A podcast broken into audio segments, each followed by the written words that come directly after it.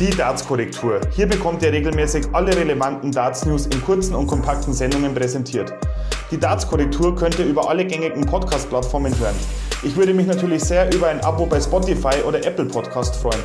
Über Instagram und vor allem über Telegram werdet ihr von mir immer auf dem Laufenden gehalten und ihr verpasst garantiert keine neue Folge mehr.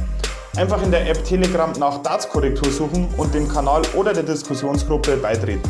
Vielen Dank und los geht's!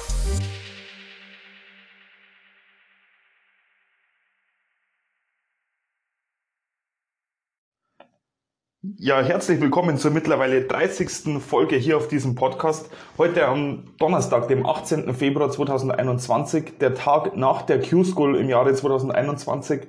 Und ja, das ist wirklich ein historischer Tag für Darts Deutschland gewesen, denn nach anfänglichen Schwierigkeiten in Anführungsstrichen aus deutscher Sicht bei der Q-School äh, konnten sich gestern dann noch drei Deutsche zusätzlich für die PDC Tour qualifizieren.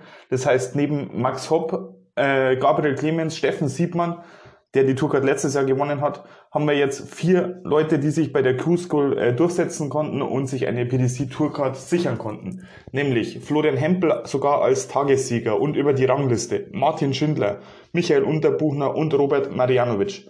Michael Unterbuchner auch nicht zu vergessen, der hat sich auch über die Rangliste noch durchsetzen können. Von daher äh, sind nächstes Jahr dann, wie gesagt, sieben Deutsche mit auf der PDC-Tour. Das ist nach England mit 60 Tourkarteninhabern und Holland die Nation mit den drittmeisten Tourkarten, Tourkarteninhabern. Und ich denke, da können wir aus deutscher Sicht schon ja, sehr stolz drauf sein, auf diese Leistung von unseren Jungs. Ja, die Q-School ging jetzt über die vergangenen, ja, gut einen oder knapp eineinhalb Wochen. Das Ganze war ja live zu sehen, unter anderem auf Twitch. Da wurde das ja kommentiert vom Gogatana und Dartsport Deutschland. Da habe ich auch sehr viel reingeschaut und auch hier nochmal herzlichen Dank für den, ja, für, für die guten Livestreams der beiden Jungs und der Gäste, die dann immer anwesend waren. Ähm, hat Spaß gemacht auf alle Fälle. Ja, dann schauen wir nochmal kurz auf die Q-School in den letzten Tagen. Vielleicht kurz vorweg nochmal zur Erklärung ähm, für, für die Zuhörer, die sich jetzt mit dem ganzen System, ja, die mit dem ganzen System nicht so vertraut sind, was auch verständlich ist.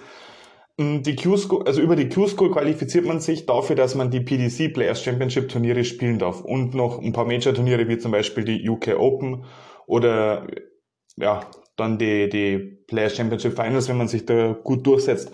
Aber die, die PDC Tourcard ist quasi die Eintrittskarte für die PDC Tour. Dieses Jahr wurde es aufgrund von Corona so gehandhabt, ähm, an den beiden Standorten, nämlich in Deutschland, in Niedernhausen und in England, wurde jeweils eine Q-School gespielt, über die sich dann Leute für die PDC-Tour qualifizieren können. Damit man da nicht äh, pro Standard 300 Leute auf einen Haufen hat, ähm, wurde das quasi in zwei beziehungsweise drei Etappen gespielt. Die ersten drei Tage fand ja ein, eine Qualifikation zur Endrunde quasi statt. Also man konnte sich an den ersten drei Tagen für die Endrunde qualifizieren. An den Tagen 4 bis 6 dann das gleiche Spiel nochmal, nur mit anderen Spielern. Dann hatten wir quasi zwei Blöcke, wo sich jeweils Spieler für die Finalteilnahme qualifiziert haben. Im Finale mit dabei waren dann auch noch die Leute, die letztes Jahr die PTC Tourcard hatten, unter anderem Martin Schindler und Christian Bunse, die die Tourcard quasi verloren haben. Und so wurde jetzt dann quasi zwischen Sonntag und Montag, also Sonntag, Montag, Dienstag, Mittwoch, vier Tage lang die Tourkarteninhaber, die neuen Tourkarteninhaber ausgespielt. An jedem Tag fand ein Turnier statt. Wenn man dieses Turnier gewinnt, dann hat man die Tourcard sicher. Ähm, noch dazu gibt's für jeden, äh, ja, für, für jedes Spiel, das man ab der Runde der Top 64 gewinnt, einen Punkt. Und daraus entsteht dann eine Rangliste. Und über eben diese Rangliste konnten sich eben Martin Schindler, Michael Unterbuchner, Robert Marianovic äh, und Raymond von Barnefeld unter anderem noch durchsetzen. Aus österreichischer Sicht äh, auch Soran Lerchbacher, Adam Gaflas konnte sich auch noch durchsetzen und der Grieche John Michael. Äh, das habe ich, glaube ich, einen vergessen. Ja, genau, Nils Zonnefeld konnte sich auch noch über die, äh, über die Rangliste durchsetzen. Martin Schindler und Nils Zonnefeld hier jeweils mit 10 Punkten. Er spielt an vier Tagen. Das ist schon, ja, eine Leistung. Und gerade zu Martin Schindler muss man sagen, er hat gegen Raymond von Barnefeld am letzten Tag, als beide schon über die Rangliste safe waren sozusagen, einen neuen Data rausgehauen. Ähm, hat unter anderem auch einen Rekord aufgestellt, der, der gute Martin Schindler. Einen deutschen Rekord mit 123,5 Punkten im Schnitt hat er ein Spiel gewonnen. Aber man muss auch dazu sagen, klar, das war ein Rekord.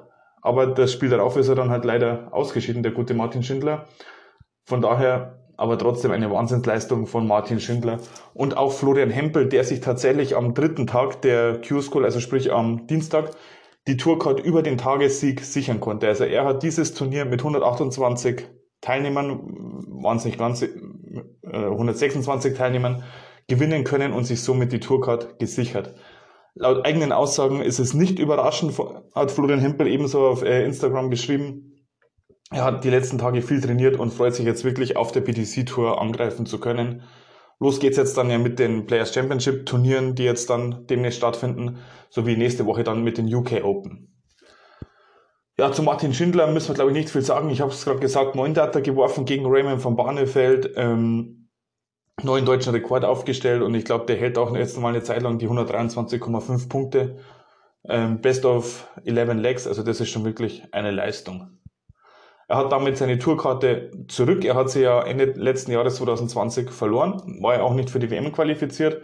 Ähm, aber das Glück war in Anführungsstrichen auf seiner Seite. Also nachdem er sehr wirklich knapp die Tourcard verloren hat um ein paar hundert Euro letztes Jahr, hat er sie jetzt mit Bravour zurückgewonnen, äh, nämlich auf Platz 1 der Rangliste der europäischen Q-School. Ja, Nils Sonnefeld sollte auch bekannt sein, hat eben, wie gesagt, die, die Rangliste auf Platz 2 abgeschlossen. Dann viele Leute waren ja gespannt auf Raymond van Barneveld. Und ja, da muss ich schon sagen, also vor der Q-School hätte ich schon mit einem Tagessieg in den ersten ein, zwei ja, Spielen oder Spieltagen mit von Raymond van Barneveld gerechnet. Dem war nicht so. Ähm, was aber Raymond van Barneveld gemacht hat, er hat unglaublich konstant gespielt. Er hat zwar keines der Tagesturniere gewinnen können, aber war eigentlich immer bis auf eine Ausnahme, als er mal äh, ziemlich früh verloren hat, immer in den letzten Runden vertreten, Viertelfinale, Achtelfinale, Halbfinale und so weiter. Und von daher ja natürlich auch verdient die Tourcard zurückgewonnen. Und jetzt geht das Comeback von Raymond von Barnefeld natürlich so richtig los.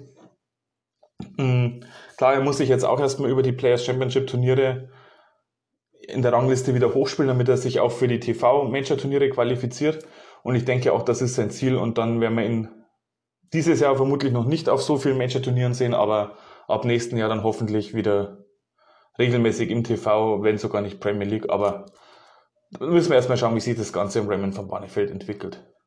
Ja, Soren Lerchbacher hat wie gesagt seine Tourcard zurück aus österreichischer Sicht. Genauso wie der junge Adam Gavlas, der ja laut eigener Aussage erst seit einem Jahr Dart spielt. Michi Unterbuchner hat es auch endlich gepackt. Ähm, über die Rangliste mit sieben Punkten konnte er sich jetzt die Tourcard holen. Der ehemalige BDO-Mann, war ja da schon sehr erfolgreich unterwegs, der, der Michi Unterbuchner. Und jetzt eben auf der PDC.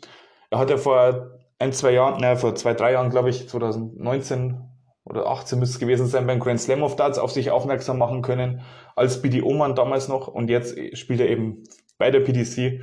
Und ich denke auch, dass Michi Unterbuchner sich gut in der Rangliste nach oben spielen kann. Ja, Robert Marjanovic ist auch zurück, da freut sich Gabriel Clemens, äh, der ehemalige Zimmerpartner von Gabriel Clemens, hat die Tourkarte auch wieder zurück. Das heißt, er muss nicht mehr bei Fernsehsendern sitzen und kommentieren. Er darf wieder Dart spielen auf der PDC-Tour. Und ja, da bin ich auch mal gespannt, wie es weitergeht. Knapp gescheitert sind die Rodriguez-Brüder aus Österreich. Rusty Jake wurde in der Rangliste Neunter und damit ja nur ganz knapp hinter dem entscheidenden achten Platz.